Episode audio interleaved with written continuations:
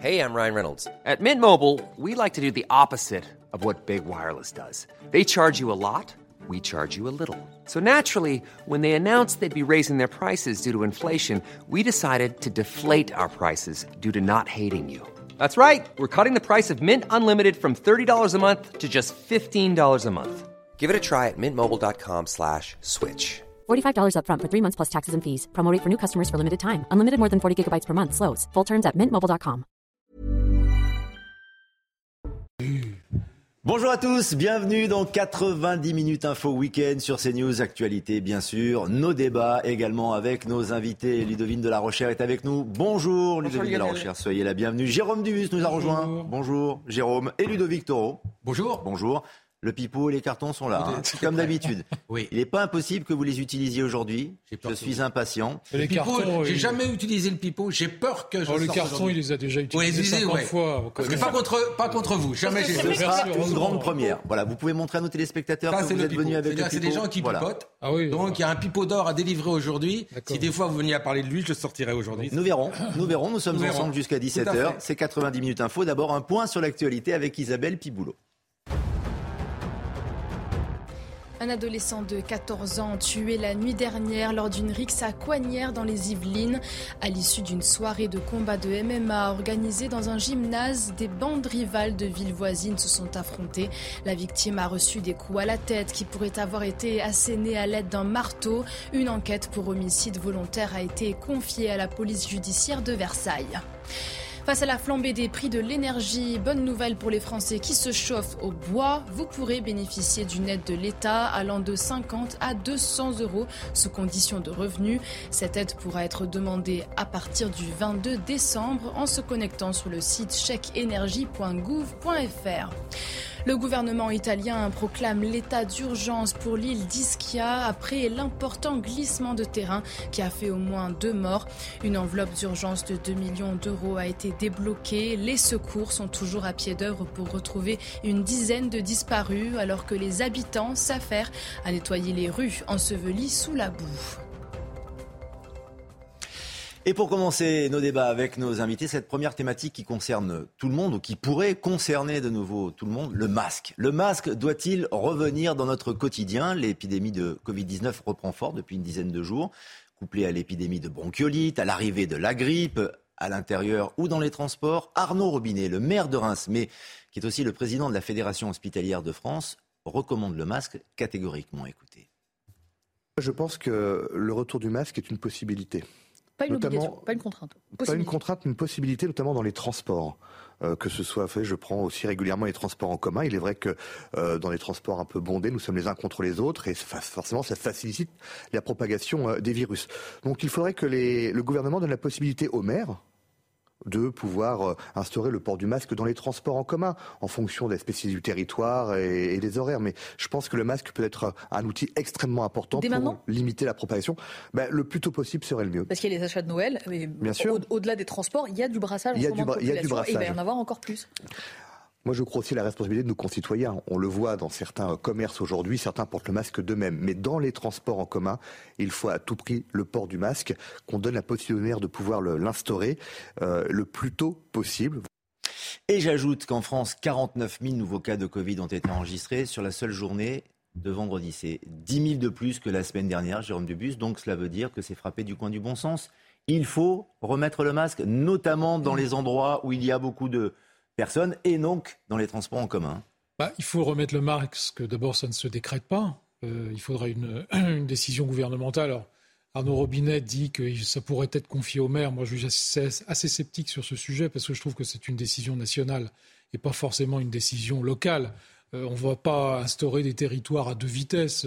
Euh, dans une ville, alors vous auriez les transports en commun où il faudrait mettre le masque, et puis dans l'autre, celle d'à côté, le maire aurait décidé l'inverse. Moi, je trouve que ça n'a pas de sens à titre personnel.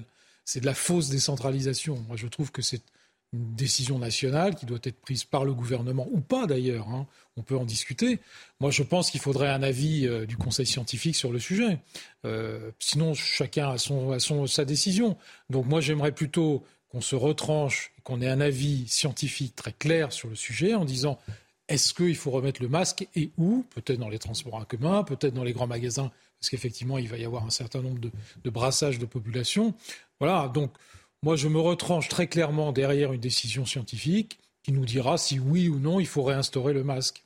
Le problème, Ludovic Toro, c'est que la décision scientifique, euh, elle n'est jamais aussi nette que cela. Même à l'époque où le Covid ou l'épidémie était très présente, euh, il y a eu des informations divergentes qui se contredisaient.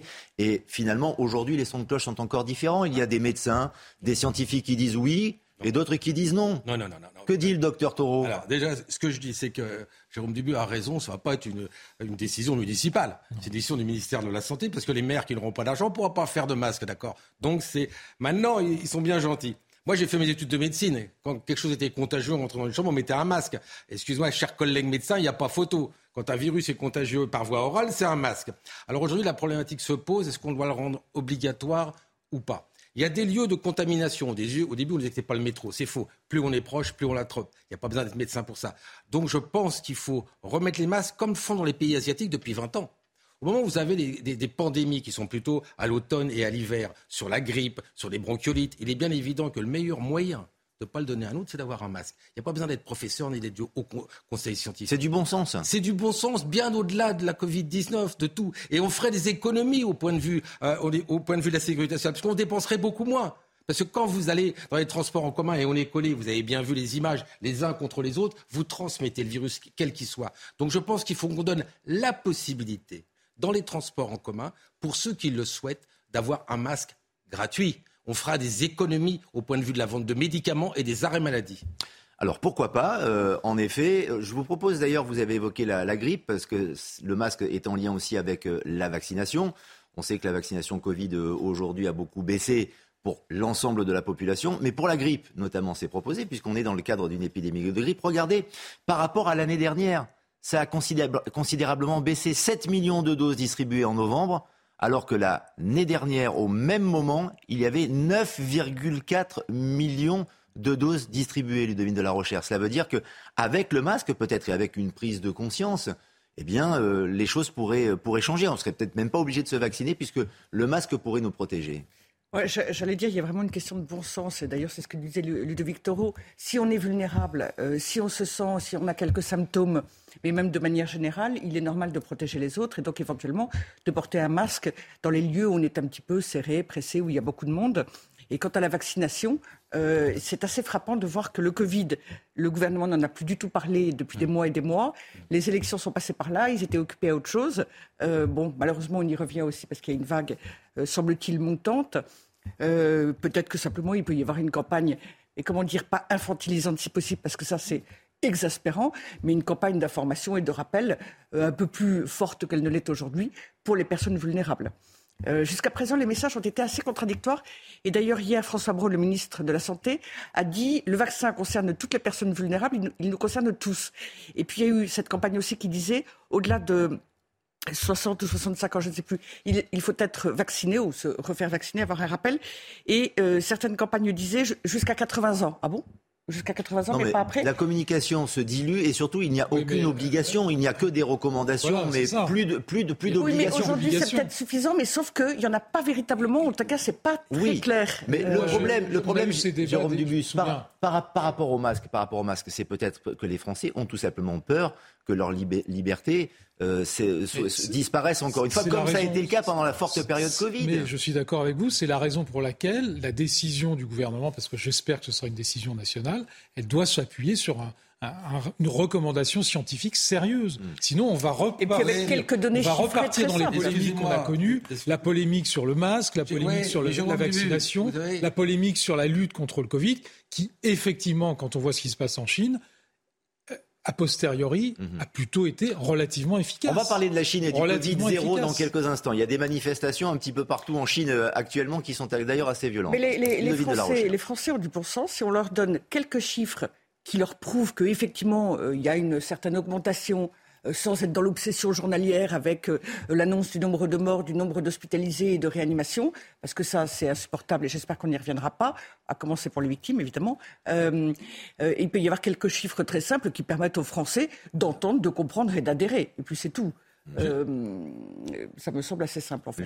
Jérôme le, Haut Conseil scientifique, des fois on l'écoute, des fois il a fait ce qu'il a voulu, le gouvernement, par rapport à ça. Rappelez-vous, pendant cette pandémie. Aujourd'hui, c'est une logique, il n'y a pas besoin d'être professeur pour savoir que c'est contagieux et qu'il faut se protéger quand on est fragile. Il n'y a pas besoin d'un avis du super professeur qui a pu être sur le terrain depuis 30 ans pour savoir et qu'on a nommé à un endroit, d'accord, qui n'a pas été élu. Donc ça suffit. Tous les médecins qui, qui nous écoutent aujourd'hui savent bien que le meilleur moyen de ne pas attraper quelque chose, c'est de se protéger. Mais Ludovic Toro, alors justement, la question que se posent celles et ceux qui nous regardent aussi et qui euh, veulent savoir s'ils vont être obligés de reporter un masque ou si c'est bien d'en porter un, s'il faut faire cet effort, s'il faut faire ce sacrifice, est-ce que le Covid actuellement, l'épidémie Covid, peut encore paralyser la France comme ça a été le cas alors, avant Non, Est-ce que, c'est terminé ça Alors, première chose, vous ne pourrez plus obliger en France.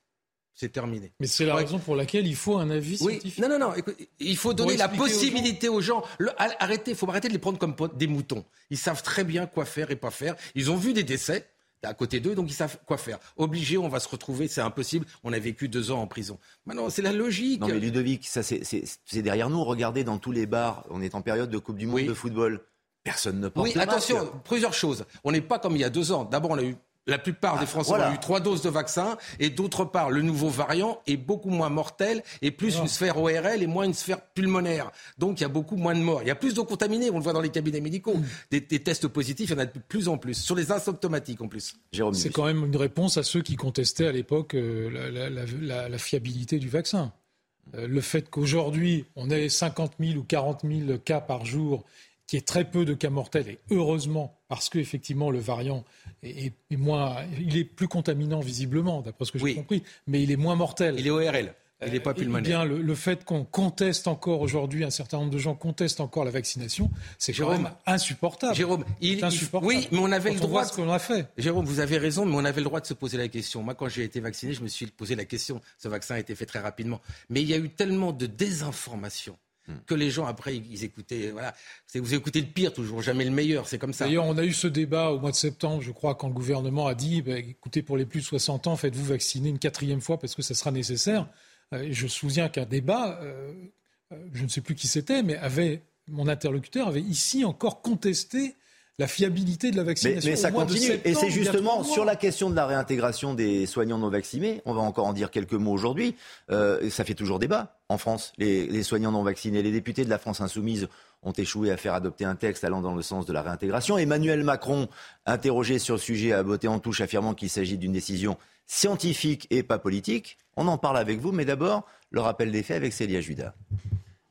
La problématique autour de la réintégration du personnel soignant non vacciné fait toujours polémique. Un cas pratique, avec deux schémas qui s'opposent. D'un côté, le soignant a ses trois doses de vaccin contre le Covid-19, mais ne se fait pas tester régulièrement. De l'autre, le soignant B, lui, n'a pas son schéma vaccinal complet, mais devra, s'il est réintégré, se faire tester quotidiennement et porter un masque dans l'exercice de ses fonctions. Alors réintégrer le personnel soignant non vacciné est-il dangereux d'un point de vue sanitaire? Face à cette question, les avis divergent.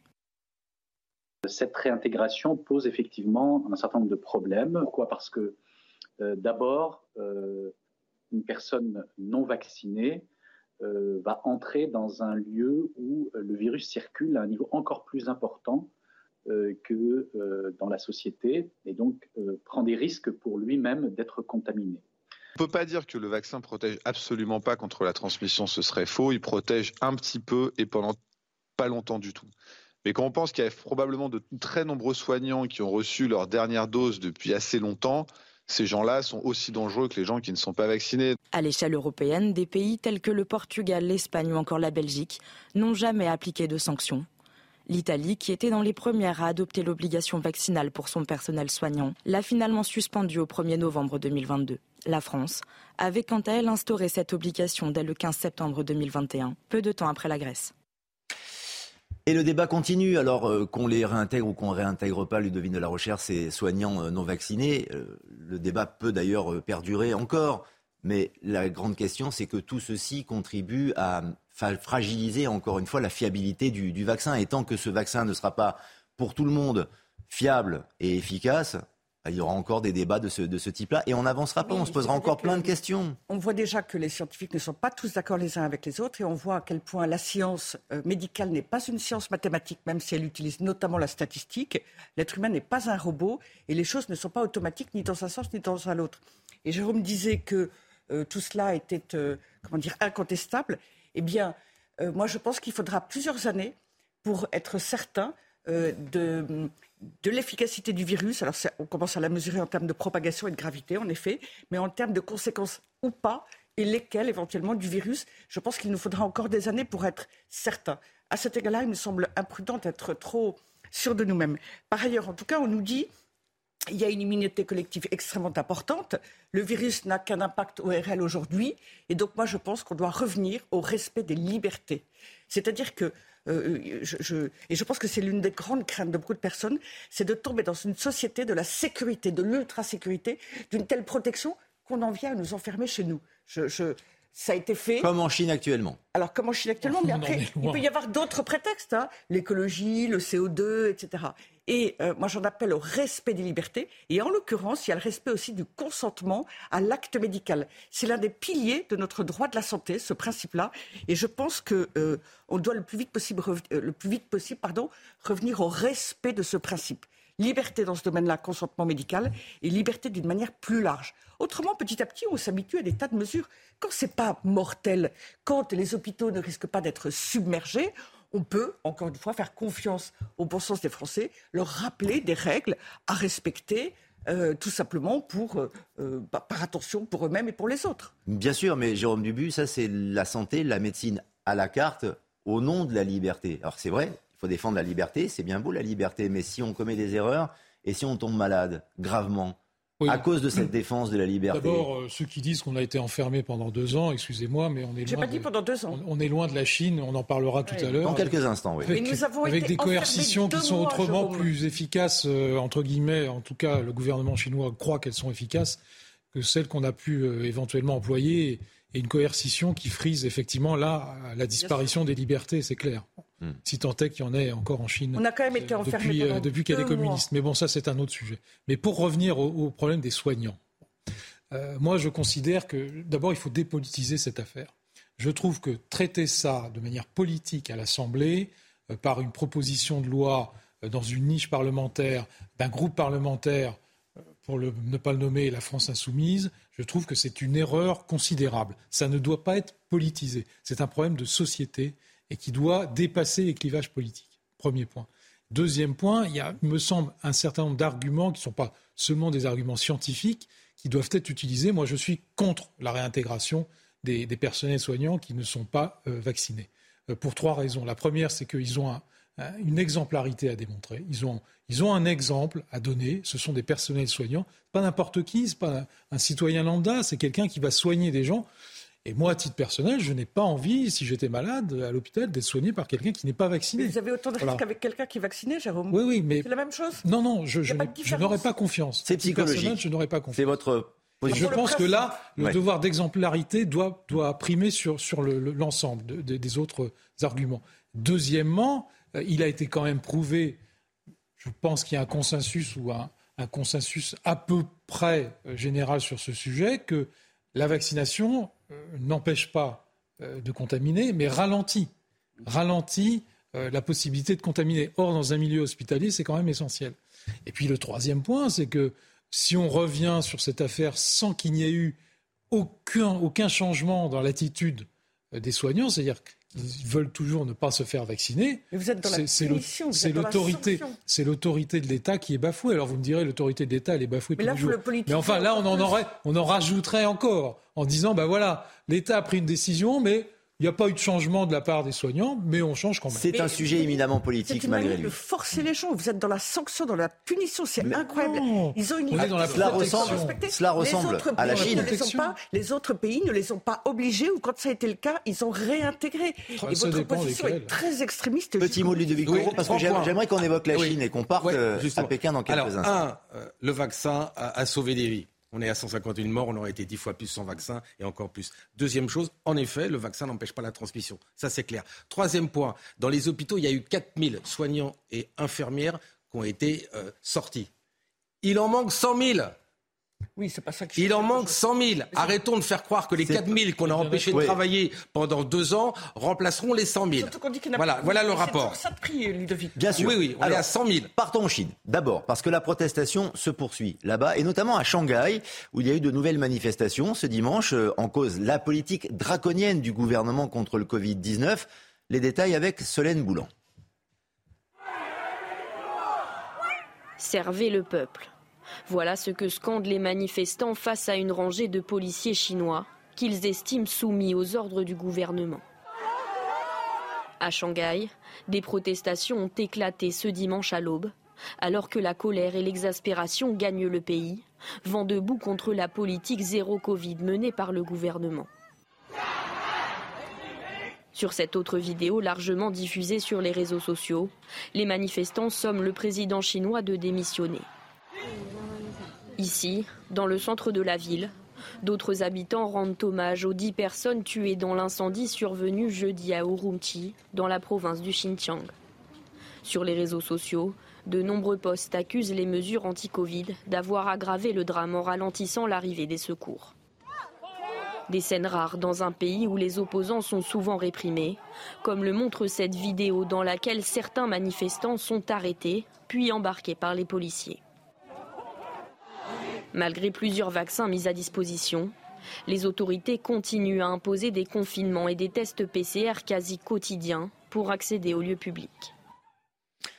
La population chinoise en a marre, et c'est très très rare dans ce pays qu'il y ait euh, des gens dans la rue pour manifester et protester contre les libertés, Jérôme Dubu. Mais là, ils n'en peuvent plus. Les confinements, les tests PCR, là, pour le coup, la liberté est totalement entravée. Oui, je crois que ceux qui... Est-ce que le gouvernement a raison ceux Le gouvernement chinois a raison d'être aussi ferme. Ceux qui nous disaient que la liberté était entravée en France parce qu'on a confiné, euh, ferait mieux d'aller faire un petit séjour en Chine pour voir ce qui s'y passe. Mais je ferme la porte. Là, il y a des manifestations de la population Oui, oui, mais violente. attendez. Euh, de la stratégie zéro Covid, mais je parle, je parle sous le contrôle de- de- du médecin, que je ne suis pas. La stratégie zéro Covid a plutôt échoué. D'ailleurs, il y avait cinq ou six pays qui l'avaient adopté au débarrage. hein. C'était plutôt des, pays insulaires. C'est la Nouvelle-Zélande, l'Australie, euh, etc. Il y avait la Corée du Sud, qui n'est pas une île. Et puis, il y avait la Chine. Bon, il y en a quasiment la totalité ont abandonné parce que c'est trop coercitif, c'est trop contraignant.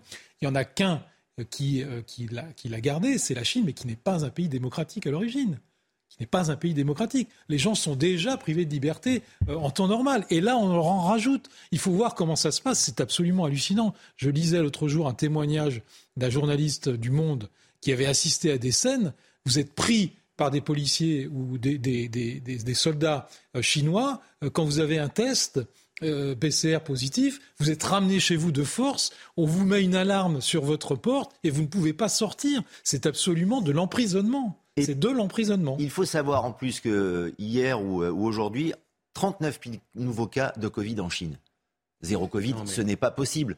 Mais- c'est mais- inatteignable. Mais, mais c'est- ce, qui est, Toro. ce qui est paradoxal, c'est que c'est le pays le plus vacciné à 90 à 89,72%, alors que nous, 79. Ça veut dire qu'ils sont tous Oui, mais vaccinés. avec un vaccin euh, Ils sont tous. dont on peut parler de l'efficacité. On va pas, on connaît pas tout, on n'a pas les rapports. Mais tout- je sais que c'est un pays vacciné à 89%, bon ou pas. Mais conti- et avec un virus aujourd'hui qui est majoritairement ORL, donc c'est pas logique d'une face d'un côté sanitaire.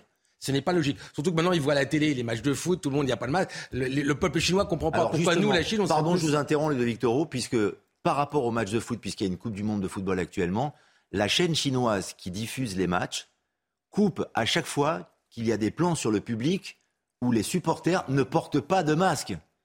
Non mais c'est insensé. Ludovine de la Rochère, là on vous parliez de liberté tout à l'heure. La, la- euh, la liberté est totalement entravée je ne- là. je ne- contrairement à ce que semblait croire Jérôme, je ne compare pas la France et la Chine, évidemment. D'ailleurs, on peut pas dire, à vous, Ludovic. Je me regarde, je me désole, je me compare, je me console. Alors, certes, si on se compare à la Chine, on est bien heureux, on est d'accord. Mais néanmoins, euh, je pense que les libertés peuvent être mises en danger. Elles l'ont été par le Covid, avec le pass sanitaire aussi, avec différentes mesures. Qu'elles soient légitimes ou pas, c'est même pas mon sujet. Simplement, on peut constater que nos pays, pas à la manière de la Chine, mais nos pays, et notamment à cause des capacités informatiques, tout simplement, peuvent enfermer leur population. Nous avons été enfermés pendant deux mois, peuvent réduire les possibilités d'ouverture de commerce, d'aller au café, d'aller au restaurant, euh, d'aller travailler. C'est in- c'est inouï. C'était la première fois dans l'histoire. Euh, et euh, il y a la question un jour d'un pass écologique. Ne soyons pas naïfs.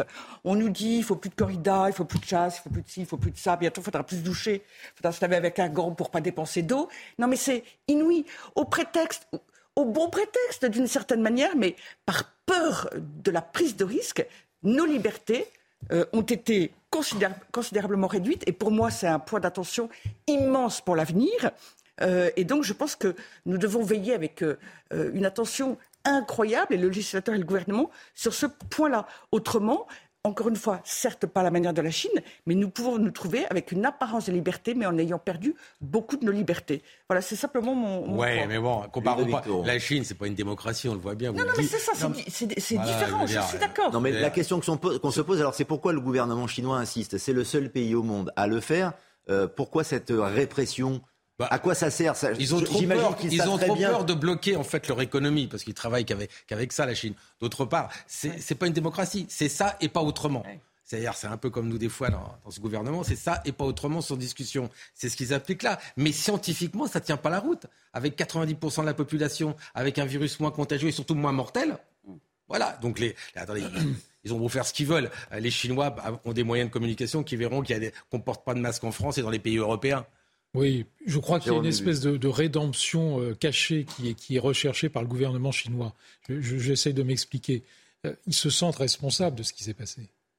Euh, la population chinoise n'est pas naïve. Elle sait très bien. Parce que le virus bah, évidemment, Covid elle sait très bien ce qui s'est passé. Donc, vient de Chine. Il y a un certain nombre de témoignages qui nous disent que. fameux coronavirus. Il y a eu des manifestations qui ont été réprimées en disant, on n'en a pas quasiment très peu parlé, mm. contrairement à cette-ci, euh, en disant euh, que c'était le gouvernement chinois qui était responsable et que la population chinoise demandait des comptes à son gouvernement. Donc là, on est dans l'excès inverse, c'est-à-dire que j'ai fauté, mais j'essaye de, j'essaye de. Vous croyez que Xi Jinping est dans ce truc-là Oui, oui, oui, oui, ça c'est clair. J'aurais tendance à dire que la Chine, n'a aucune attention à l'égard de l'être humain et à l'égard de ses populations. Il considère que s'il enferme tout le monde, le virus ne pourra pas se propager. Il se fiche éperdument d'enfermer tout le monde. Il y a une espèce de calcul d'efficacité euh, qui, en fait, n'est pas le bon et qui n'est pas efficace, même du point de vue, je veux dire, de la propagation. On le voit bien, comme le disait Lionel, mais je pense que c'est aussi simple que ça. Oui, mais ils sont aussi tétanisés par ce qui s'est passé, je peux vous le dire. Hein. Tétanisés. Alors, moi, je n'ai pas d'informations là-dessus et je, vois mal euh, le dirigeant chinois se sentir euh, coupable, mais je me trompe peut-être. Peut-être pas coupable, mais tétanisé par une éventuelle, soit un nouveau virus qui pourrait jaillir ah, de chez eux, soit par une, flambée massive. Là, il y a une une vague en tout cas de protestations et de manifestations. Et il faut mais gérer ça ça va même au-delà du virus. Inédit en eh, Chine, ça va au-delà du virus, c'est-à-dire dans un pays autoritaire, vous discutez pas la volonté. Donc même ça ou pour un autre, vous discutez pas, c'est comme ça. Si le gouvernement craque chinois, il craquera aussi Mais là, ça fait trois ans que ça dure en Chine. En fait, c'est inimaginable. Et évidemment, euh, potentiellement, à un moment donné, ça explose. Il y a plusieurs causes qui sont mêlées. Hein. Il y a l'affaire de, la stratégie zéro Covid, mais il y a aussi les conditions de travail. Enfin bref, tout se mêle un petit peu. et puis la faim, ils ont faim pour certains. On se retrouve dans quelques instants. Nos débats qui, qui continuent autour de l'inflation, notamment en France. À tout de suite sur CNews. Deuxième partie de nos débats dans quelques instants. D'abord un point sur l'actualité. Isabelle Piboulot. Affaire McKinsey, Bruno Le Maire fait son mea culpa. Nous sommes allés trop loin, a reconnu le ministre de l'économie et des finances sur France 3. Bruno Le Maire évoque des abus. On a eu trop recours à des cabinets de conseil depuis des années, jugeant cette habitude aujourd'hui corrigée. Deux enquêtes ont été ouvertes sur l'intervention des cabinets de conseil dans les campagnes électorales de 2017 et 2022. Une enquête ouverte après une rixe mortelle au Mans. Un homme d'une trentaine d'années a été tué par arme blanche la nuit dernière. Vers minuit, un affrontement entre une quinzaine de personnes a éclaté sur un parking. Sur place, les secours ont découvert la victime touchée à l'artère fémorale. Les circonstances de la bagarre restent pour l'heure indéterminées. Près de 1500 foyers privés de gaz à Paris et dans sa région. Un mouvement social chez GRDF est engagé. La CGT rejette un accord sur les salaires signé à la mi-novembre par trois autres organisations. De son côté, GRDF est en lien avec les mairies d'arrondissement et le médiateur de l'énergie pour pouvoir identifier les personnes fragiles. Le préavis de grève court à ce stade jusqu'au 2 décembre. Enfin, Kim Jong-un promet de doter la Corée du Nord de la plus puissante force nucléaire du monde. Le dirigeant nord-coréen s'est exprimé à l'occasion d'une cérémonie célébrant le lancement d'un nouveau missile intercontinental, soulignant que le développement d'une force nucléaire a pour objet de protéger de manière fiable la dignité et la souveraineté de l'État et de son peuple. Les débats qui continuent, on va parler de l'inflation en France maintenant après l'adoption du nouveau paquet d'aide contre l'inflation au Parlement. Le ministre délégué chargé des comptes publics, Gabriel Attal, veut se concentrer sur les Français. Je le cite, qui bossent ou qui veulent bosser. Entretien dans le Parisien aujourd'hui que Thomas Chama a lu pour nous. Dans un contexte de forte inflation, le ministre des Comptes publics, Gabriel Attal, entend prioriser les classes moyennes et la France qui travaillent. J'assume mon attachement à ce que l'on concentre l'effort vers les classes moyennes, la France laborieuse qui se lève tous les matins en ayant le sentiment de travailler pour d'autres est notre priorité. Pourtant, une étude de l'INSEE affirme que les mesures sociales et fiscales prises en 2020 et 2021 ont surtout profité aux plus aisés. J'assume de prendre des mesures en direction de ceux qui travaillent et veulent voir leurs impôts diminuer. Tout comme j'assume que nous ayons accompagné les plus précaires avec des aides comme aucun autre pays. Une position qui pourrait être perçue comme un clin d'œil à la droite, alors qu'Emmanuel Macron souhaite une alliance avec LR à l'Assemblée. La valeur travail n'est heureusement pas la propriété d'un camp. Les Français attendent de nous de valoriser ceux qui font avancer le pays. Je déplore que certains à gauche préfèrent défendre le droit à la paresse. Ce vendredi, le Parlement a adopté un dernier budget rectifié pour 2022. Le texte prévoit une rallonge anti-inflation de 2,5 milliards d'euros. Privilégier les classes moyennes et les Français qui travaillent ou qui bossent ou qui ne bossent pas, euh, Ludovic Toro. Ça veut dire qu'il y a des Français qui ne travaillent pas euh, en France et que ceux-là sont discriminés en quelque sorte. On a trouvé le nouveau président de la République, l'autre il en balade dans le monde, d'accord? Donc il nous sort un peu tout ça. Mais c'est une blague. Euh, Excusez-moi, je vais le sortir. Le pipeau d'or est décerné aujourd'hui à M. Gabriel Attal et je vais vous dire pourquoi. La classe moyenne, il va falloir payer toutes ces dettes parce qu'on est un des, des pays les plus endettés. Ils vont pas aller les chercher chez les plus pauvres, ils n'ont pas d'argent. Chez les plus riches, ils non. Donc c'est la classe moyenne qui va payer. D'accord? Qu'il arrête de nous faire croire qu'il va aider la classe moyenne. Ça fait des années que c'est la classe moyenne qui prend le plus parce que c'est là où est l'argent. Quand on va pas chercher chez les plus riches et les plus pauvres n'auront pas, on va chez la classe moyenne. Eh bien, augmenter les salaires, monsieur Attal. Vous attendez quoi? Vous voulez pas augmenter les salaires dans cette classe moyenne? Et dernière chose, vous nous prenez pour des idiots? Vous êtes bloqués à l'Assemblée nationale. On se dit, si des fois il y avait une dissolution, comment je fais pour être élu Ah là, je vais peut-être aller chercher à droite. Cet ancien socialiste, bah, écoutez, il fait du pipeau, il fait que du pipeau, mais qu'il sache une chose, les Français sont pas dupes. Et encore moins la classe moyenne. Alors la classe moyenne d'ailleurs, quelle est-elle? Qui sont les Français, ben voilà. les Français moyens, Jérôme Dubuis C'est ça le, la, la, question. Euh, François est-ce que le, le, ministre les a identifiés, ces Français moyens Non, mais on, la classe moyenne, ça ne veut rien dire. François Hollande nous avait dit que la classe moyenne, c'était les Français qui gagnaient 4 000 euros par mois. Jusqu'à 4 000 euros par mois. On ne savait pas où ça, ça, ça, commençait, mais ça allait jusqu'à 4 000 euros par mois sur un foyer. Hein, donc ça peut être deux salaires de 2 000 euros. Est-ce que c'est ça qu'a voulu euh, viser, euh, cette classe-là qu'a voulu viser euh, Gabriel Attal? Je n'en sais strictement rien. Mais la classe moyenne, ça ne veut strictement rien dire aujourd'hui. Vous avez des classes moyennes supérieures et des classes moyennes inférieures. Les classes moyennes inférieures dont parlait Ludovic tout à l'heure, ont été paupérisées voilà. ces 20 dernières années. C'est très clair. Alors que les classes moyennes supérieures s'en sortent un peu voilà. plus. Donc moi, je ne sais pas ce qu'il veut signifier par classe moyenne, mais en tout cas, ce qui est sûr, c'est qu'il faut dire, au lieu de dire ça, il faut dire aux Français la vérité. Il faut dire aux Français que l'inflation va se poursuivre. Elle va continuer. Il ne faut pas nous faire croire que l'inflation va s'arrêter fin 2023. Ce n'est pas vrai. L'inflation aujourd'hui, contrairement à ce qu'on disait tous mes profs d'économie m'ont dit l'inflation, c'est toujours un phénomène monétaire. Non. Aujourd'hui, l'inflation n'est pas un phénomène monétaire. C'est un phénomène de déséquilibre entre l'offre et la demande. Il y a moins en moins de matières premières et il y a de plus en plus de pays qui en veulent. Eh bien, vous allez voir que quand la Chine va redémarrer, parce que là, elle est à 3-4%, hein, quand elle va reprendre son rythme de croisière à 10%, vous allez voir qu'elle va exercer sur le marché mondial des matières premières une pression que nous ne connaissons pas encore et une pression à l'inflation. Et tout ceci va se répandre à nouveau dans l'économie. Donc il faut prendre des mesures pérennes. Et effectivement, je l'avais déjà dit il y, a, il y, a, au moins trois mois ici, il faut absolument, contrairement à ce qu'on disait en disant si on augmente les salaires, on va entretenir l'inflation, il faut une augmentation des salaires. Il le faut. Alors, et d'ailleurs, je vois que dans un certain nombre d'entreprises, on est en train de négocier en ce sens. Jérôme Dubu de Renaissance, vous venez exactement d'Horizon. d'horizon, pardon. Vous, êtes, vous dites exactement ce que je dis. Donc vous êtes d'accord pour le pipeau? Dites-moi oui, s'il vous plaît. Parce que montrez, le bien à la caméra. Vos propos, voilà, vos propos me disent que vous acceptez mon vote de pipeau d'or pour Gabriel Attal. Vous venez le démontrer parfaitement et je vous remercie de m'avoir accompagné dans, dans ce... Je ne viens pas parler de pipeau ici, je viens parler de vérité. Eh ben, c'est ça, c'est le contraire entre la vérité et n'importe quoi, comme vient de dire M. Gabriel Attal. Ah, et vous avez prouvé, vous avez prouvé, je vous remercie par vos propos que ce qu'il dit ne tient pas la route grâce à la réalité de vos propos. Et puis ce sont des propos, Ludovine de la Rochère, qui peuvent être aussi discriminants pour certains Français.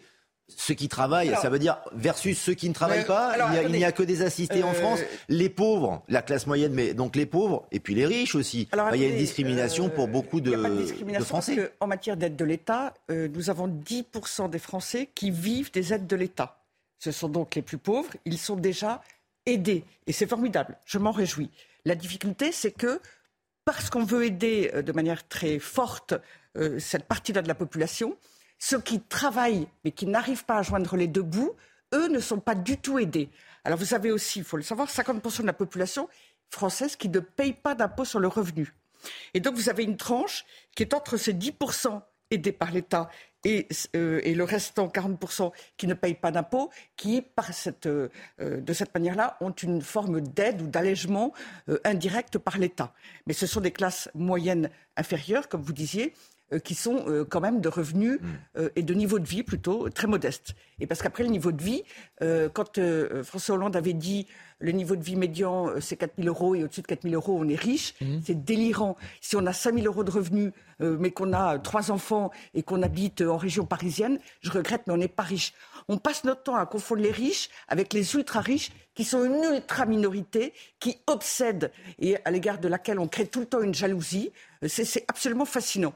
Et en fait, les classes moyennes doivent être en effet la préoccupation des pouvoirs publics. Alors là où je rejoins le coup du pipeau d'or de Ludovic, c'est que euh, ça fait quand même des années maintenant que M. Macron est au pouvoir. Ça fait des années qu'on a, grosso modo, euh, euh, un centre mou au pouvoir, centre gauche, centre droite, et qui n'a pas agi pour ces classes moyennes. Et au contraire, par exemple, je prends la politique familiale. Aujourd'hui, la politique familiale, a été très largement déconstruite et elle est devenue une politique sociale. Et donc, l'ensemble des familles ne sont plus aidées alors qu'elles investissent au profit de toute la nation. Et c'est typiquement ce qui arrive à l'ensemble des classes moyennes françaises. Au sujet de cette politique, de droite peut-être, euh, on va en parler dans quelques instants. En tout cas, les orientations du ministre y, ressemblent. Clément Beaune, le ministre des Transports, est élu l'invité du grand rendez-vous CNews Europe 1, Les Échos, aujourd'hui. Pour lui aussi, le travail paie, mais il faut choisir les bons mots. La ligne de politique économique en particulier, c'est le travail. Et le travail, c'est pas réservé à une catégorie de Français. Il faut que le travail paie.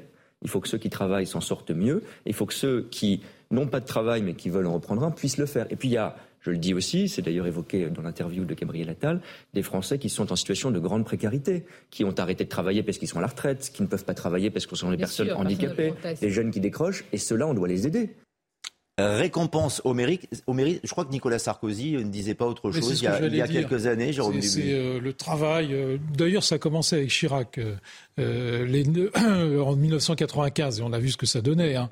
L'augmentation du salaire n'est pas l'ennemi de l'emploi. Vous vous souvenez, hein, l'augmentation de la feuille de paye n'est pas l'ennemi de l'emploi. C'était tout à fait ça. Il faut rémunérer mieux le travail. Rémunérer mieux le travail, il y a deux solutions. Soit vous augmentez les salaires, c'est une des solutions dont on a parlé tout à l'heure. Et en, période d'inflation, il faut le faire.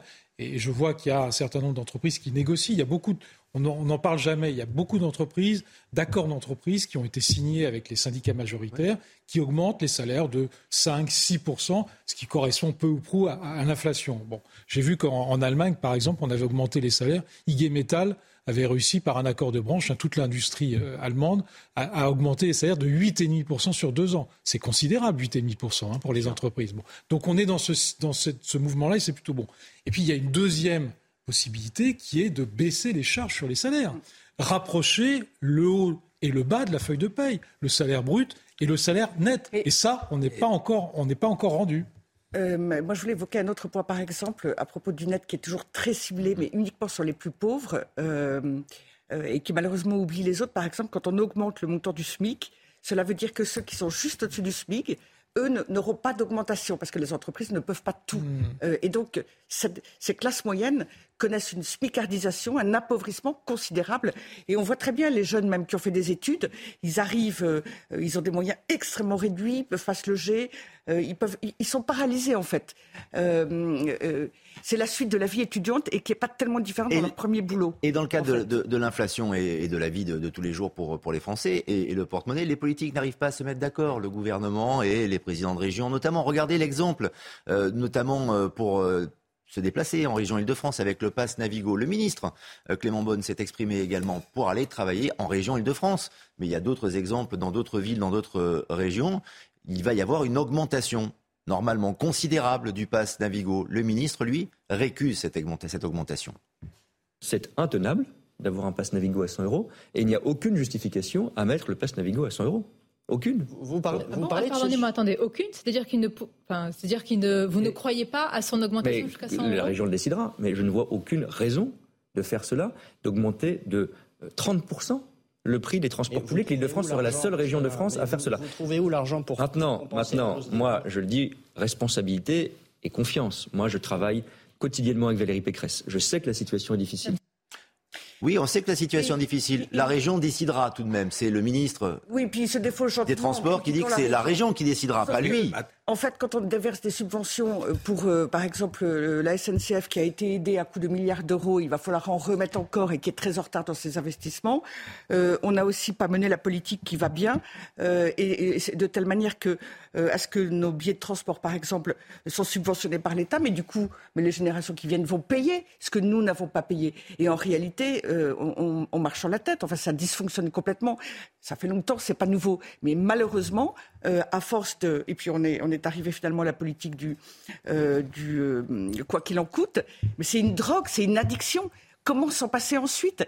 Et en vérité, euh, ce coût, nous le paierons, ou nos enfants, nos petits-enfants le paieront, et ça va devenir, avec l'inflation, euh, fou. Et donc peut-être faut-il malheureusement accepter quelques augmentations, mais aussi des restructurations. pour en 30% sortir. d'augmentation tout de même et près de 100 euros pour le pass Navigo qu'utilisent tous les euh, usagers en région Île-de-France. Et c'est un, un document qui est particulièrement important pour aller travailler. On enchaîne sur d'autres sujets parce que j'aimerais vous entendre également Et sur... euh, sur le versement transport, il faudrait quand même dire à peu près la vérité. Parce que les Alors gens dites, sont la- pas- dites la sont vérité. alors. Si elle n'a pas été dite sur ce plateau, il, est temps le- de donner le- un grand coup de pied dans, la fourmilière. Financement des transports en Ile-de-France, ce sont les entreprises qui payent la plus grosse partie par l'intermédiaire de ce qu'on appelle le versement transport, qui a été constamment augmenté par M. Huchon quand il était président de la région et qui a été stabilisé par Valérie Pécresse quand elle est arrivée. Bon, c'est à peu près 60% du montant de ce que coûtent les transports, ce sont les entreprises qui payent. Bon, par le versement transport. En plus, les entreprises remboursent parfois en moitié, parfois en totalité, Le salarié. le, le salarié Ah oui. pour, son, pour son passe Navigo. Donc aujourd'hui, les, les, sal- les- les salariés qui prennent les usagers, hein, euh, ça représente à peu près 20 à 25% seulement du coût des transports. Mais il y a un déficit abyssal et ce déficit, Alors, il va bien falloir. Il y a un payer. déficit abyssal, pourquoi? évoquer. Parce que le coût de l'énergie, cette Mais oui, fois-ci, mais a explosé. Mais aussi et que gestion. vous savez bien qu'on, que les transports en Ile-de-France exact. fonctionnent à Mais l'électricité. Excusez-moi. Moi, bah. Moi, je suis trop d'accord avec. Jérôme Dubu. Ludovic Ça commence à, me fatiguer. c'est curieux. Je suis d'accord avec lui parce que quand il disait au début s'il y a 7% d'augmentation dans ce qu'on mange et qu'on chauffe, faut faire les salaires plus 7%. C'est le minimum. Deuxième chose, feuille de paye, on arrêtera. C'est la différence entre le brut et net est, est, ins- est insupportable. C'est le seul pays en Même Europe comme ça. Et dernière chose, excusez-moi, mais euh, on euh, il accuse Valérie Pécresse, il est gentil. Non, non, j'accuse Non, pas vous, pas vous. Non, non, je parle du ministre. Vous n'êtes pas encore ministre. Je parle du ministre aujourd'hui. Il est gentil. Mais quand vous donnez de moins en moins, et quand vous donnez de moins en moins de dotations aux collectivités territoriales, comment ils font pour mettre les transports en commun? Et comme tu le dis, euh, ça, euh, ça marche comment les transports en commun? Aujourd'hui, en majoritairement, c'est l'électrique et puis encore le gasoil. désolé. Donc, et, et la, et la multiplication, elle est des fois par 10. Donc, il est bien gentil, le ministre, mais qui balaye devant sa porte et qui donne de l'argent Pour qu'on puisse faire avancer. j'aimerais qu'on parle des, a- des députés français qui sont prendre Il y le a deux solutions dans cette affaire de, de- de paiement, euh, de, de compensation du déficit. C'est soit on augmente le versement transport, et là Ouais. on fait peser encore la charge sur les entreprises, avec les conséquences que ça a, soit, euh, soit euh, ben, c'est l'État qui va compenser. Mais par ailleurs, quand c'est l'entreprise qui paye, au, au final, c'est les clients qui, qui payent. Bien C'est sûr, toujours nous qui payons. Il faut quand même le dire. Et Surtout en l'autre période chose, d'inflation. C'est que Vraiment absolument. Et l'autre chose, c'est que oui, l'énergie augmente d'une manière dramatique, mais il y a une mauvaise gestion. Euh, la SNCF est un exemple modèle euh, de, de, de difficultés et d'erreurs de gestion absolument incroyable. Vrai, vrai, gestion des ressources humaines, gestion des moyens, gestion des investissements. Enfin, c'est. Mais c'est comme pour la santé, ça fait 30 ou 40 ans. Et c'est la pas gestion récent. du quotidien des Oui, oui, je députés à l'Assemblée nationale, parlons-en, car la présidente de l'Assemblée nationale, Yael Bonne-Pivet, réunit les présidents de groupe mardi prochain pour évoquer cette question. Les députés vont-ils travailler moins? Car ils sont fatigués. Depuis la rentrée parlementaire, ils siègent davantage, un rythme intense, pas forcément facile à concilier avec le travail en circonscription, surtout quand on n'est pas en région parisienne. Explication de Kinson.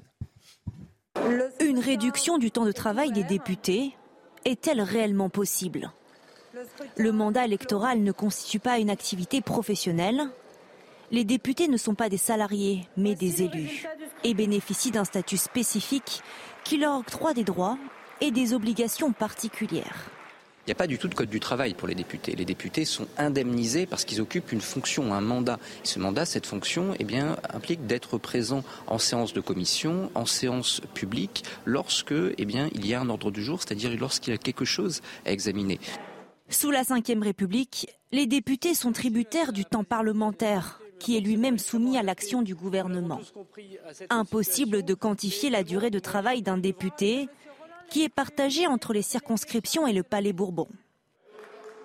Ce qui rapporte le plus d'un point de vue électoral, c'est tout le travail en circonscription, c'est aller faire la foire à l'ail, aller euh, serrer les mains des électeurs sur les marchés. Et ça, évidemment, vous avez besoin de le faire pour être réélu. Le problème, c'est que c'est extrêmement chronophage. On a des études qui montrent que plus vous passez de temps à la foire à l'ail et moins vous passez de temps à l'Assemblée, plus vous avez de chance d'être réélu. Un rythme intense, pas forcément facile à concilier avec le travail en circonscription. Il y a néanmoins des marges de manœuvre. Les séances de nuit peuvent être limitées mais pas sans conséquences. Il faudra plus de temps pour examiner les textes à un autre moment, comme par exemple les week-ends. La question que je vous pose, faut-il alléger l'emploi du temps des, des députés? Est-ce que c'est trop dur? Comme, comme activité Jérôme Dubu, moi, moi, je pensais que député c'était un sacerdoce quand on s'engage ouais, en non, politique et qu'on est élu. euh, on, on sait qu'il y a des sacrifices à faire sur le temps. C'est vrai que les, pauvres députés, ils doivent être à la fois dans leur circonscription et souvent le week-end et, euh, et dans la semaine, évidemment, à l'Assemblée nationale. Ça a été dit dans les commissions, dans l'hémicycle, etc. Mais le vrai responsable, c'est pas ça. C'est pas la répartition du temps. Le vrai responsable, c'est le gouvernement qui, euh, qui légifère trop. Et on a trop de lois en France. Enfin, vous avez vu le- le- l'embouteillage législatif que nous avons actuellement, c'est complètement dingue. Et on va encore en rajouter. Il va y avoir la réforme des retraites, il va y avoir la réforme de, de l'immigration, etc. Ça n'arrête pas. C'est complètement embouteillé. Il faut arrêter. Il faut. Moi, je voudrais qu'on dise au gouvernement vous avez le droit à tant de lois par an. Vous n'allez pas plus loin. Et comme ça, le, le Parlement va pouvoir légiférer tranquillement, sereinement, sur le fond, et non pas dans des invectives comme on l'a vu Mais- encore cette semaine. D'accord. Il faut Mais- limiter la possibilité de légiférer en France. On fait trop de lois, on est le seul pays à faire Ludovic autant de lois qui sont d'ailleurs pas appliquées parce Le que gouvernement les est dans décrets son ne rôle aussi à pas. faire des réformes et à, et à proposer Alors, des lois. Jérôme a encore raison, ça m'énerve. Non, mais c'est C'est-à-dire que quand- il y a un échec. Il n'y aura en- pas de carton pour Jérôme aujourd'hui. Non, non, il est parfait, il a eu peur du pipou ou quelque chose. Mais tout ce que je veux vous dire aujourd'hui, c'est qu'il a raison. En France, quand il y a un échec, on fait des lois, comme pour l'immigration, une tous les 18. Au lieu d'avoir une loi enfin qui est applicable et qu'on applique, et qu'on applique plutôt que de se refaire une loi derrière. Mais maintenant, euh, je, vais dire quelque chose. Ok, le, dernier quinquennat, ils faisaient rien, ils avaient la majorité, donc ils allaient se coucher très tôt, d'accord? Mais ce que je veux dire aujourd'hui, c'est qu'il y a une opposition. Mais je dirais à tout cela, s'ils faisaient pas des milliers d'amendements, des milliers de sous-amendements, peut-être qu'on n'en serait pas là rester jusqu'à 3 heures du mat. Et c'est ces sous-amendements pour des fois empêcher qu'on puisse présenter quelque chose. Voilà la réalité. Donc, qui balayent devant leur porte, et je le rappelle quand même, ils sont députés parlementaires, ils votent pour l'avenir de la France et des Français. Alors en fait, pour quelle raison tout d'un coup avec cette législature nous dit-on que les députés travailleraient trop Hmm. C'est simplement parce que pour des raisons euh, de combat politique, voire politicien, euh, et le, le- le- le- le rapport de force ne permet pas à la majorité euh, de faire un, un- un turnover. Il faut que tous les députés de la majorité soient là pour arriver à ne pas se faire avoir, euh, vu le nombre de députés des autres partis politiques. En fait, c'est leur rapport de force qui les conduit à devoir être tout le temps dans l'hémicycle. Et de fait, ça n'est pas évident, puisque avant le travail dans l'hémicycle, ce qu'on appelle en séance publique, il y a le travail en commission, qui du fait des modifications de règlement de la Constitution de l'Assemblée nationale, ce travail en commission a pris beaucoup plus d'importance. Et c'est vrai que les députés ne peuvent pas être et en commission et dans l'hémicycle. Euh, donc il y a ce petit changement de réglementation, mais surtout le rapport de force politique. Moi, je proposerais volontiers qu'on renonce à proposer euh, à avoir des textes de loi absolument inutiles euh, sur la corrida, sur euh, qu'est-ce qu'on a eu euh, le, projet de loi d'euthanasie. Il y a déjà eu deux lois sur la fin de vie, la loi Leonetti puis la, loi Claes-Leonetti. Là, ils perdent leur temps à discuter de constitutionnaliser l'IVG. Il n'y a aucun danger sur l'IVG. Et il y en a d'autres encore de lois, euh, pas forcément dans ce domaine-là, mais en effet, qu'on n'applique même pas et on recommence. Ou des lois qui passent avec le 49.3. Il y a, alors par ailleurs, mais, il, y a, il y a des lois, il y a des lois qui ne sont pas demandées par les Français, qui ne sont pas nécessaires pour les Français, qui n'ont aucune urgence et des lois non appliquées. Donc il y a une gestion du temps parlementaire et donc du temps du gouvernement euh, qui ne colle pas. Juste un petit mot, euh, puisqu'on évoque les, les, députés. On a consulté Patrick Vignal, qui est député de la 9e circonscription de l'Hérault. Il estime que par rapport au temps de travail, lui, il a des déplacements à faire en venant de Montpellier jusqu'à Paris. Il ne faut pas exagérer. Ça serait indécent de dire ça avec 10 millions de Français qui ont moins de 1000 euros par mois, avec des entreprises qui ont les factures d'électricité doublées par 10. Moi, j'ai pas envie de le dire. J'estime que nous sommes bien payés en matière d'indemnité. Nous avons les moyens de travailler, mais je crois que votre Ternan le disait. Quand Emmanuel Macron a été élu, euh, le soir de son élection, euh, tout le monde était en campagne et pour la suite des présidentielles et le stress des parlementaires, effectivement. Ils sont bien payés, les, députés il y, a, aussi alors, un problème de nombre et ça c'est aussi le fonctionnement. Il y, a, beaucoup trop de députés, 577. Aux États-Unis, à la Chambre des représentants, vous avez 435 représentants pour un territoire qui est largement euh, supérieur. Nous sommes parmi les pays où il y a le plus. Il y a trop il avait été évoqué les plus nombreux députés. 577, c'est beaucoup trop. Enfin, il faut réduire le nombre de députés, il faut leur donner plus de moyens. Et ça avait été évoqué un redécoupage des circonscriptions. Hein. Oui, mais bon, ça n'a pas eu lieu. Pas... le Sénat s'y est opposé. Bref, bon. Euh, en tout cas, euh, et, puis ils vont pas se faire un rakiri. Donc. C'est clair. Voilà, donc si on supprime le nombre de députés, euh, il va falloir mettre en place autre chose, c'est-à-dire plus de moyens pour eux, à mon avis plus de collaborateurs, plus de moyens d'investigation. Quand vous regardez les commissions d'enquête américaines, c'est absolument phénoménal. Les moyens qui sont à leur disposition, c'est epsilonesque que l'on a en France par rapport à ça. Et donc, je ne dis pas que ça fonctionne beaucoup mieux, mais en tout cas, je pense que ça fonctionne de manière plus allégé et plus efficace. Que dites-vous alors à ceux qui sont favorables au cumul des mandats, aux députés qui sont favorables au cumul des mandats, Ludovic Toro C'est-à-dire pouvoir rester maire. Je vais peut-être un peu brusquer les choses. On ne peut pas être député si on n'est pas passé par la case conseiller municipal, maire adjoint et maire. Vous ne pouvez pas gérer ce pays si vous ne savez pas comment une municipalité marche. Tout ce que je dis aujourd'hui, on peut mettre des amateurs, comme le disait M. Macron, mais quand vous avez des problèmes, les amateurs ne savent pas régler les choses. Donc il faut absolument que les députés soient passés par la case conseil municipal. Oui, mais qu'il le reste après Député, Alors, maire. Ça, ça c'est la question qu'on pourrait se poser. Mais euh, moi, je pense que c'est compliqué aujourd'hui, vu le nombre d'abonnements, qu'on puisse faire député et maire. Mais à une époque où il y avait les députés maires, on avait des gens qui étaient mieux, qui connaissaient leur dossier, parce qu'ils les avaient vécus.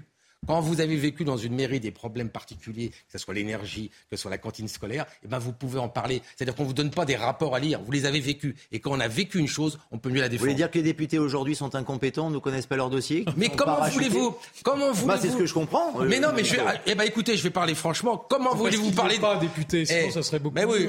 Non, mais j'ai été battu, moi, je le dis aujourd'hui, mais c'est pas grave. Je suis très content de rester maire. vous le serez un jour peut-être. Ah, mais vous devrez faire le choix entre maire et député. Ah bah je serai obligé de le faire parce que c'est la loi qui est ainsi. Je dis aujourd'hui qu'on ne peut pas gérer et voter les lois si vous n'êtes pas passé par le, par une mairie. C'est là que se fait, c'est là que les Français viennent se plaindre. C'est pas ah, dans les autres collectivités. Donc, si vous n'êtes pas passé par la case où vous avez essayé de gérer les problèmes quotidiens des Français, vous pouvez pas ni en parler ni les voter à l'Assemblée nationale. Oui, mais avec le cumul des mandats, ce sera un, agenda, un calendrier encore plus chargé, Ludovine de la Rochère. Si euh, les députés se plaignent euh, qu'effectivement ils ont trop de travail. Oui, mais en fait, trop de travail, c'est pas trop de travail, c'est une organisation aujourd'hui à cause du rapport de force politicien que j'évoquais qui les oblige à être tout le temps dans l'hémicycle.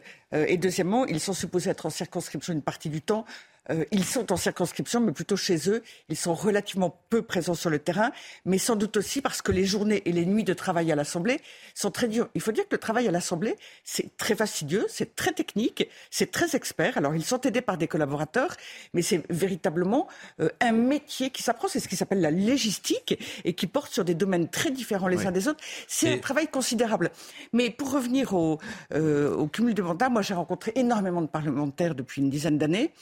Euh, et le fait est que ceux qui ont été maires euh, ou qui ont été conseillers régionaux, mais surtout maires, ont une connaissance, une compréhension et j'ajoute une capacité de relation, d'échange et de dialogue que n'ont pas ou qu'ont moins ceux qui ne l'ont pas été. Et je peux vous dire par exemple qu'un certain nombre de nouveaux députés euh, du, de la première législature de Macron du, premier quinquennat de Macron et la législature suivante, beaucoup n'osent même pas euh, rencontrer, parler, dialoguer, ils sont mal à l'aise parce qu'ils n'ont pas cette expérience. Et moi, je pense que le cumul des mandats, finalement, faisait aussi des élus, des députés moins déconnectés euh, de la France, tout simplement. C'est mieux d'être maire plutôt que député, Ludovic Toro ah, maire, c'est beaucoup plus près du citoyen. Vous pouvez parler du citoyen, ça c'est clair. Après, il faut, on monte. Moi, j'ai fait tous les mandats conseiller régional, conseiller départemental, je les ai tous faits, d'accord Et je pense que c'est. On ne peut pas arriver comme ça à l'Assemblée nationale et voter pour les gens alors vous ne connaissez pas comment ils vivent en fait et comment ils gèrent une, une mairie. C'est bien pour ça qu'on a le problème aujourd'hui d'électricité. Ça, c'est clair, net et précis. Mais je reviens sur la présence dans les circonscriptions. En un mot, vous savez, les élections qu'on a eues là sur les législatives, ceux qui ont été élus, ils n'ont jamais été dans les circos. Maintenant, c'est le parti qui compte, vous savez très bien. Il y a cinq ans, c'était Macron, là, c'est LFI. Il n'y a plus besoin dans la circo. Moi qui étais très présent dans la circo, bah ouais, j'ai perdu. C'est plus ça. Maintenant, c'est les présidentielles, les législatives comme toujours. C'est l'appareil politique non, eh, bien sûr. C'est le problème du quinquennat. Mais oui, tout à fait. Je suis d'accord avec toi. les, législatives, c'est le troisième et le quatrième tour de l'élection voilà, présidentielle. C'est clair. on marque une pause. On se retrouve dans quelques instants. D'autres débats animés, bien sûr, sur CNews en 90 minutes info. À tout de suite. Troisième et dernière partie de 90 minutes info sur CNews, les débats dans quelques instants. Mais d'abord, le point sur l'actualité, Isabelle Piboulot.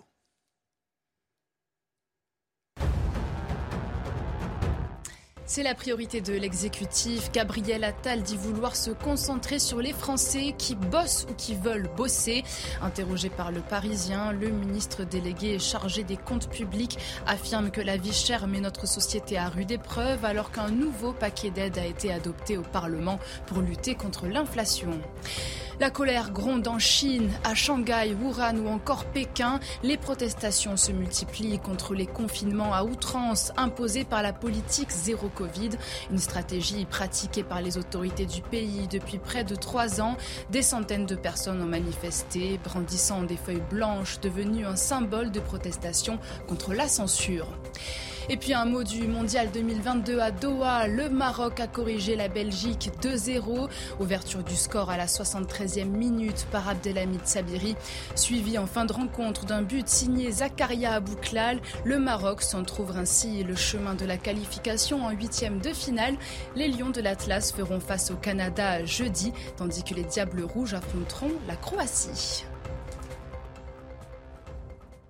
Et nos débats, la troisième partie avec euh, nos invités, Ludovine de la Rochère, Jérôme Dubu et Ludovic Taureau. Et nous a rejoint en duplex Jean-Christophe Couvi. Merci d'être avec nous. Bonjour, secrétaire national euh, unité SGP Police, puisque nous allons évoquer ce, drame qui s'est déroulé dans les Yvelines euh, cette nuit. Un adolescent de 14 ans qui est décédé lors d'une rixe à Coignères, une petite ville des Yvelines. La victime a été tuée par des coups de marteau reçus à la tête lors d'un affrontement entre bandes rivales. Explication de Célia Judas. C'est devant ce gymnase de Coignères qu'éclate cette nuit vers minuit une rixe entre deux bandes rivales. D'un côté celle du quartier des marchands de Coignères, de l'autre celle du quartier des friches de Morpas, deux villes voisines situées à une quinzaine de kilomètres de Versailles. Le drame s'est produit à la suite d'un gala d'arts martiaux mixtes qui se tenait dans ce petit gymnase et auquel assistaient 300 personnes dont la victime et son père, tous deux présents à cet événement familial. L'auteur présumé des coups aurait été enfermé dans le gymnase du Moulin à Vent par des témoins de la scène avant que celui-ci ne parvienne à s'échapper par la fenêtre. À ville à la réputation plutôt tranquille malgré quelques quartiers sensibles, difficile de réaliser. C'est une situation qui est, dramatique, c'est l'horreur absolue. Euh, on est tous euh, ici à Coignères euh, choqués par cet événement. D'après la police, les coups portés à la tête de la victime pourraient avoir été assénés à l'aide d'un marteau. Malgré les tentatives de réanimation des secours, l'adolescent est décédé cette nuit vers 1h du matin. Une enquête a été ouverte pour homicide volontaire mais pour l'heure, aucun suspect n'a été interpellé. Les raisons de la RIX restent elles aussi méconnues. Donc du coup, Jean-Christophe Couvi, sait-on euh, aujourd'hui, au moment où l'on parle, si c'est un règlement de compte entre bandes rivales ou euh, tout simplement une situation qui a dégénéré? Bonjour. Bah, écoutez, l'enquête est toujours en cours, alors c'est difficile d'en parler. Euh, mais disons que ce sont des faits, j'allais dire, pas habituels pour Coignard, mais habituels dans la région parisienne et d'autres villes de France, où effectivement on a des cités, des quartiers entiers euh, qui, j'allais dire, euh, qui sont créés comme un petit pays, vous savez, avec leurs propres codes, leurs coutumes. C'est un peu tribal. Et dès lors qu'il y a des, quartiers voisins qui arrivent, ben, il y a des explications de, de, comptes. Voilà. Euh, se penser un petit peu au Moyen Âge où les villes, j'allais dire, les bandes entre elles aussi s'affrontaient. ce, que je souligne moi quand même, c'est l'âge de la victime. 14 ans. Voilà, 14 ans, des gamins de 14-15 ans qui sont armés de marteaux, qui sont prêts à se tuer les uns les autres. Donc on se rend bien compte effectivement qu'on a un gros problème sociétal. Euh, il y a un vide qui est laissé, je pense, dans, la tête de ces gamins. Euh, ce sont des âmes en perdition, je pèse mes mots, mais c'est vrai, des âmes en perdition, où effectivement, euh, je pense qu'on devient violent quand en fait on est ignorant, voilà, et je pense qu'il faut vraiment se repenser, repenser un petit peu l'éducation de nos enfants en France, parce que c'est pas normal de laisser des gamins comme ça euh, avec si peu d'empathie. c'est vrai, Jean-Christophe Couvi, c'est effrayant. L'âge de la victime est donc très vraisemblablement, on peut l'imaginer peut-être, l'âge des, agresseurs. Cela veut dire qu'aujourd'hui, la délinquance ou les violences euh, rajeunissent de plus en plus, malheureusement? Ah bah oui, c'est un fait. Hein. Euh, euh, les, magistrats nous le disent, nous policiers, on le voit aussi sur le terrain. On a des gamins effectivement, qui sont désinhibés. La violence fait partie de leur quotidien. Déjà, je pense qu'ils sont aussi élevés dans la violence, dans un environnement très violent, avec des familles monoparentales ou même des familles euh, qui, utilisent la violence au quotidien. Vous savez, les gens ne se parlent plus, ils se tapent dessus. Et donc les gamins, ils font quoi? Bah, Ils font en fait que reproduire ce qu'ils voient autour d'eux. Et donc, quand on est dans un, environnement de violence tout le temps, on règle nos comptes qu'avec la violence, on ne sait plus se parler on, se fâche, on se crie dessus ou on se tape. Voilà. Moi, j'ai déjà écouté, vous savez, euh, des fois, vous, entendez les gens quand vous faites vos courses. Et l'autre jour, j'étais euh, dans, un endroit et j'entends la maman qui dit à son fils Mange ou je te tape. Tu manges ou je te tape. Mais rien que ça, déjà.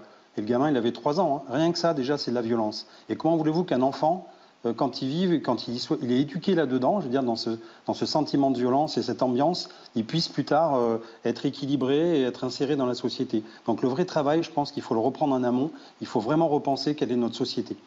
Pensez-vous qu'il y a un lien de cause à effet avec euh, la manifestation de, MMA, qui est une manifestation, un sport, en tout cas une discipline qui mêle les arts martiaux, mais qui est assez violente. On combat dans une cage et qu'un jeune de 14 ans ou des jeunes, euh, adolescents qui assistent à ce genre de, de manifestations, euh, cela peut engendrer éventuellement une, un besoin de, reproduire je ne pense pas que ce soit lié qu'à non non au MMA parce que vous savez tous les sports, les arts martiaux, la boxe, le MMA, le karaté, le judo, il y a toujours un côté, j'allais dire règles. C'est-à-dire on encadre, il y a des règles même dans le MMA, c'est pas de la barbarie. Il y a des règles effectivement, il y a des combats au sol, des soumissions. Euh, mais à chaque fois, on respecte aussi son adversaire. On n'est pas là pour détruire l'adversaire. Euh, donc je pense qu'il y a aussi ce message à faire passer. Et vous savez, il y a beaucoup d'éducateurs euh, qui, travaillent, hein, qui sont dans les clubs de sport et justement qui sont là pour développer, j'allais dire, cette, cette philosophie où on respecte son adversaire. On peut, on peut le vaincre, mais on respecte toujours et à la fin on le remercie, on lui dit bonjour. Ça se fait aussi dans les sports collectifs. Voilà, euh, et je pense que c'est pas lié à ça, non, c'est vraiment lié à, cet esprit de, de dire, de quartier. Euh, on appartient à un quartier avant d'appartenir à une nation ou un pays, et on est vraiment replié dans son quartier, et on a, on a créé une, espèce de frontière euh, virtuelle autour, et tout ce qui rentre dans le quartier est un ennemi potentiel. Vous restez avec nous, Jean-Christophe Couvi. On va débattre avec nos invités sur le plateau, car il y a peut-être un axe de réflexion pour endiguer la délinquance ou une forme de délinquance, euh, en tout cas, c'est la ville de, de en banlieue de Nantes, qui a réussi à faire baisser les cambriolages grâce à une mobilisation de la police, mais également à la mobilisation des habitants. Des référents sécurité qui ont été mis en place dans les quartiers les particuliers qui se sont équipés également de vidéosurveillance. En 2020, Rosé était la ville la plus cambriolée de France. Michael Chailloux. Une baisse de 38% des cambriolages entre 2020 et 2021, selon la mairie de Rezé. Mais ici, dans le quartier de l'Aufrère, on n'a pas vraiment le sentiment que les choses vont mieux. Là, ça a été cambriolé. Là, ça l'a été. Là, ça l'a été. Là-bas, ça l'a été. Vous voyez, il suffit de faire le tour du village. Et on peut plus facilement compter les maisons qui ne l'ont pas été. Loïc Simonet a installé une grille de 3 mètres de haut devant l'entrée de sa propriété. Sur les 200 maisons du quartier, rares sont celles qui ne sont pas équipées d'un système de surveillance. C'est prégnant hein, d'être tous les jours à penser qu'on va pouvoir se faire cambrioler dès qu'on s'absente pour faire des courses. Quoi. Donc euh, bah, les gens s'équipent. Des caméras qui n'empêchent pas les cambriolages, mais qui enregistrent les voleurs en pleine action, comme ici le 29 juillet dernier. Ses voisins, référents sécurité du quartier, ont créé un groupe sur les réseaux sociaux pour veiller les uns sur les autres. On a trouvé utile de, justement d'informer les gens, en sachant que les cambriolages ont lieu souvent en série. Donc ça permet d'être vigilant et d'alerter les gens. Il y a un cambriolage, attention, euh, méfiez-vous. Euh. Si les cambriolages sont en baisse, les vols de voitures, comme ici un pot catalytique découpé en pleine nuit dans le quartier sont en hausse. La ville de Rosé, à la demande de ses habitants, va créer une police municipale en 2023. Votre sentiment, avant que je cède la parole à nos invités en plateau, euh, Jean-Christophe Couvi, sur ces initiatives, euh, évidemment que les habitants euh, se munissent de, caméras vidéo, mais également collaborent avec la police et la création d'une police municipale dans cette commune, ce qui revient assez régulièrement comme suggestion. Oui, bah écoutez, moi ce qui me peine quand même au fond de moi, parce que je suis policier national, et donc ce qui me peine effectivement, c'est quand même ce recul du régalien. On voit que maintenant euh, les, gens euh, euh, ont besoin eux-mêmes de, pas de faire la police, mais je veux dire de s'équiper, parce qu'en fait on a un manque, nous policiers, un manque de ressources et de moyens. Et donc, bien sûr que le triptyque vigilance citoyenne, caméra et action de la police, ben, on voit que c'est un ticket gagnant on voit qu'effectivement, c'est cette, euh, voilà, ce, mélange des genres qui fait que si on est vigilant et qu'on s'aide entre nous, qu'on s'entraide, et ben forcément on fait reculer le, crime, entre guillemets. Mais voilà, moi, je, ma, colère, elle est, elle est là, en fait. C'est-à-dire que ça fait depuis 15-20 ans qu'on s'endort, on est endormi, on s'est endormi sur des lauriers, et on n'a pas vu cette délinquance qui allait monter, cette délinquance qui est protéiforme, voilà. Et, en fait, on n'est pas paramétré dans la police française maintenant pour lutter efficacement contre tout ça. Euh, donc oui, ça me, ça me fait hurler un petit peu intérieurement, mais en même temps, je comprends les, gens. Moi-même, j'habite dans un quartier où, effectivement, ben, quand je regarde quelque chose qui ne me convient pas, eh effectivement, on le signale aux forces de, l'ordre et les forces de l'ordre doivent intervenir. Mais faut-il que les forces de l'ordre soient en, nombre euh, Quand on a essuyé euh, la RGPP, les MAP, euh, quand on a aussi, j'allais dire, essayé, enfin, arrêté un petit peu de lutter contre les filières, parce qu'il fallait produire du chiffre, parce que c'est ça en fait aussi. C'est-à-dire qu'on a détourné les missions de la police pour produire du chiffre pour les politiques et en même temps pour notre hiérarchie aussi qui, qui avait l'impression de courir plutôt à la prime. Donc on faisait plutôt du quantitatif plutôt du qualitatif. Et on voit bien qu'en fait là, ce sont des filières qui viennent des pays de l'Est, qui viennent de, d'autres pays, qui sont mouvantes. Et on voit bien que ces filières-là ben, sont là pour... Euh, j'allais dire, venir nous voler, venir nous, prendre nos, affaires et repartir après. Donc en fait, les filières, c'est vraiment l'alpha et l'oméga. Euh, il n'y a pas que la police de la quantité, il y a vraiment la police de la qualité. Donc c'est pour ça qu'il va y avoir une réforme de la police, qu'il faut faire très attention à ce qu'on va y mettre dedans et ne pas perdre justement cette, euh, j'allais dire, ce savoir-faire qui, est propre à la France et à la police française.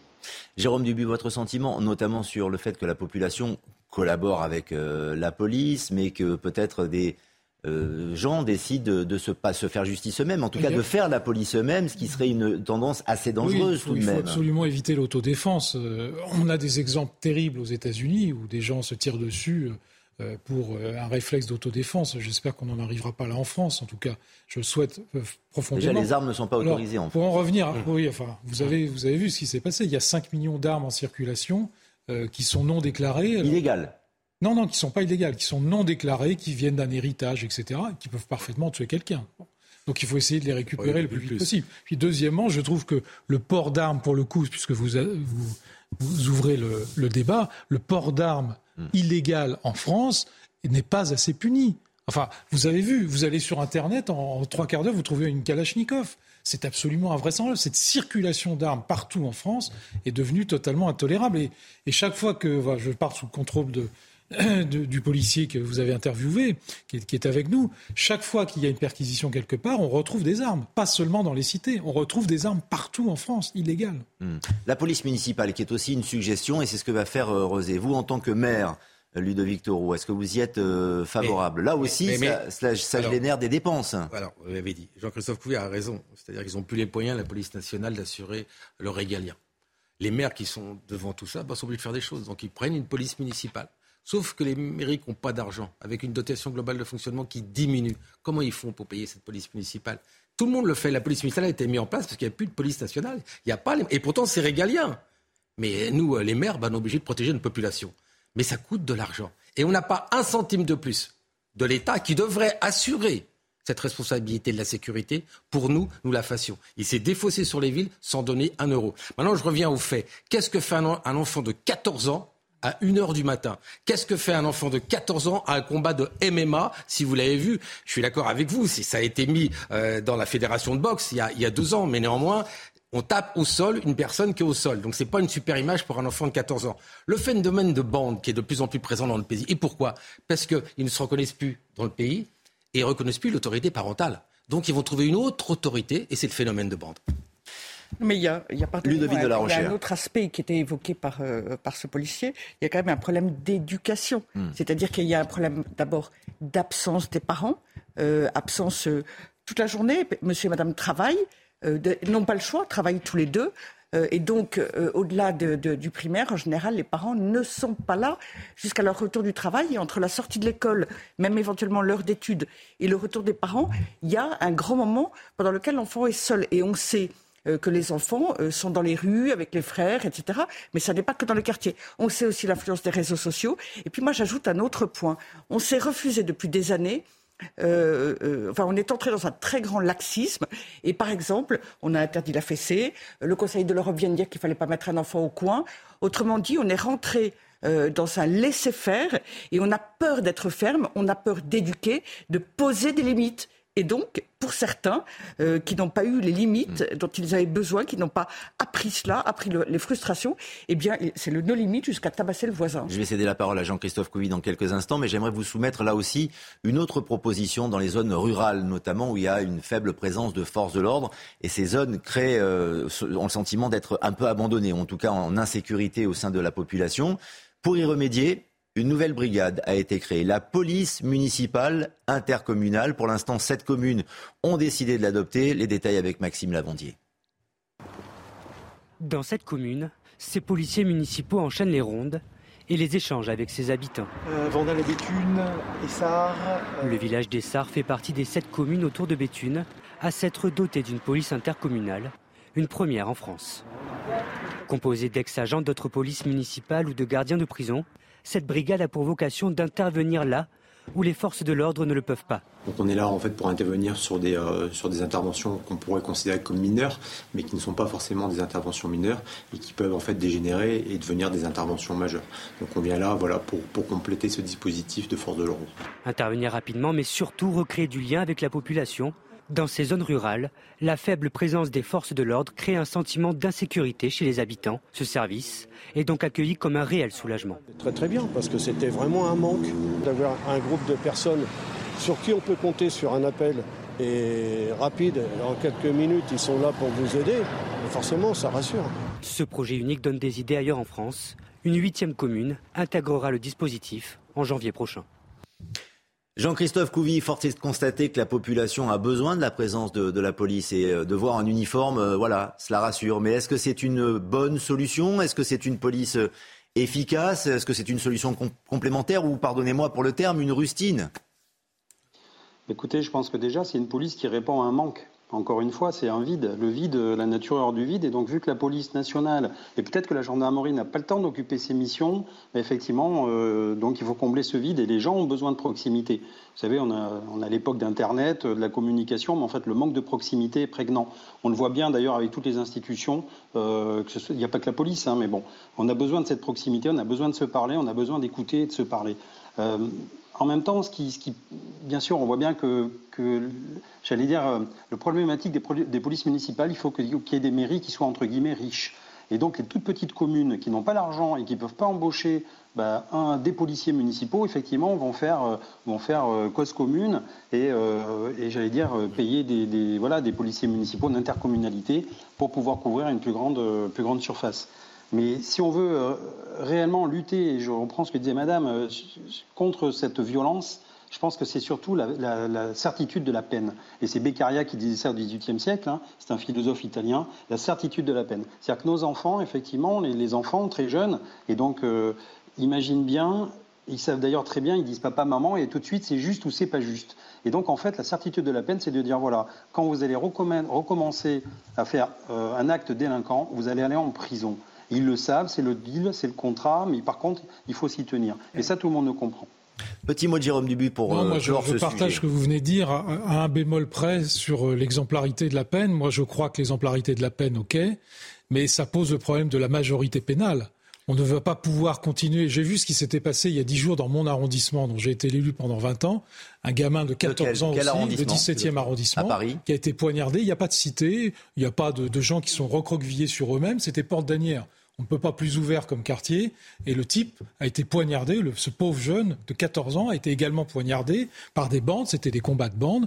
Et, et, si vous voulez, ce qui m'a frappé, c'est l'âge des, l'âge des, des bandes. Ce sont des gamins de 10 ans, d'entre 10 et 15 ans. Si on ne baisse pas la majorité pénale à 15 ans, on n'y arrivera pas. Tout ce qui sera entre 10 et 18 ans ne sera pas puni. Ça n'est pas possible. Euh, Jérôme, mais pardonnez-moi, le problème de l'éducation que j'évoquais, c'est-à-dire l'absence complète d'empathie, l'absence complète de limite, euh, l'incapacité à être frustré euh, génère et générateur de violence, ça touche tous les milieux, ça touche toute la France, parce que moi je pense qu'il y a, outre des, problématiques spécifiques, c'est vrai à certains quartiers, mais il y a un état d'esprit euh, euh, qui s'est développé avec euh, l'appui de politiques et de médias, certains, et depuis des années, et qu'en fait, on a, on n'éduque plus, on déconstruit, on déséduque il y a une, ou, alors il y a une anéducation. Et donc, bien sûr, la justice doit agir, mais on en est là parce qu'un petit enfant qui fait une bêtise, il n'y a pas de non ferme auquel on se tienne. Et la justice fait la même chose dans les premières peines et les premiers délits.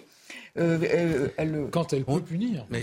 elle ne le fait pas. On en, revient toujours au même sujet, les limites de la justice. Mais ça commence bien avant, ça commence dans les familles et à l'école. Euh, avant de vous remercier, euh, Jean-Christophe Couvi, pardonnez-moi, hein, je passe d'un sujet à l'autre, mais on voudrait terminer cette émission avec quelque chose d'un peu plus souriant, d'un peu plus réjouissant. Mais est-ce que vous suivez notamment les exploits d'équipe de France de football euh, qui s'est qualifiée pour les huitièmes de finale de la, Coupe du Monde? Oui, oui, alors moi je suis plus rugbyman que footballeur, mais bon, j'ai ma fille qui fait du foot, alors bien sûr, je suis le football. Il y a deux personnages, enfin deux joueurs que j'aime bien parce qu'ils se mettent au, j'allais dire, au, profit du collectif, c'est Griezmann et Giroud. Voilà, Griezmann, euh, vous savez, souvent, les, footballeurs, enfin les, stars, euh, on doit canaliser leur ego. Et je trouve que justement, ils ont réussi à se mettre au, diapason. Et je vois qu'il a un autre rôle que plutôt un peu moins, j'allais dire, euh, mis sous les projecteurs, plutôt en récupérateur et distributeur. Et puis Giroud, 34 bah, ans, toujours là, et quelqu'un, on sent, qui est, est vraiment anti-star. L'abnégation et toujours qui amène ce surplus d'âme, je veux dire, à l'équipe.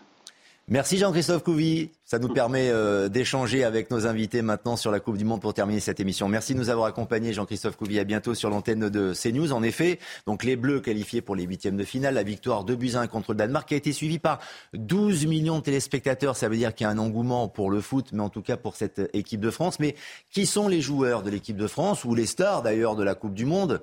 Neymar, Cristiano Ronaldo, que vous appréciez particulièrement. Je vais faire un tour de table dans quelques instants. Mais d'abord, nous avons posé la question à des téléspectateurs de CNews, notamment, nous leur avons tendu leur micro pour savoir qui est le joueur français préféré. Kylian Mbappé qui marque, ça fait plaisir. De par son talent et sa technique, il se démarque des autres en attaque et la, il est le patron de l'équipe de France actuellement. Monsieur euh, Mbappé, il, fait un bon match. C'est un bon joueur, il joue bien. Et euh, quand il donne, il donne. C'est ça que je pense de lui. Donc je pense qu'il nous va très loin. C'est bon là, on met la machine en route tout doucement.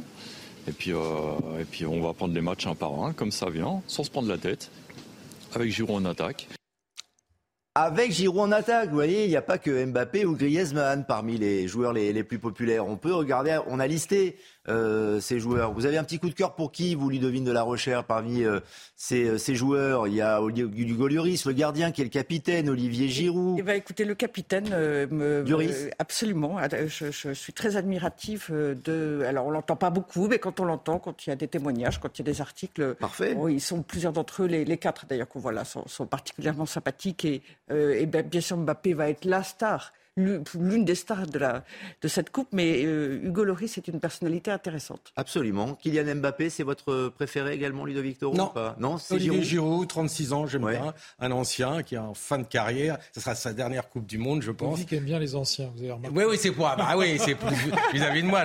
il peut y avoir des anciens partout pour amener de la sagesse, mais là, il, il amène de la qualité. On l'a bien vu sur le premier match, d'accord? Donc Olivier Giroud sans aucun doute. 31 buts, illégal Zinedine Zidane. Tout à fait.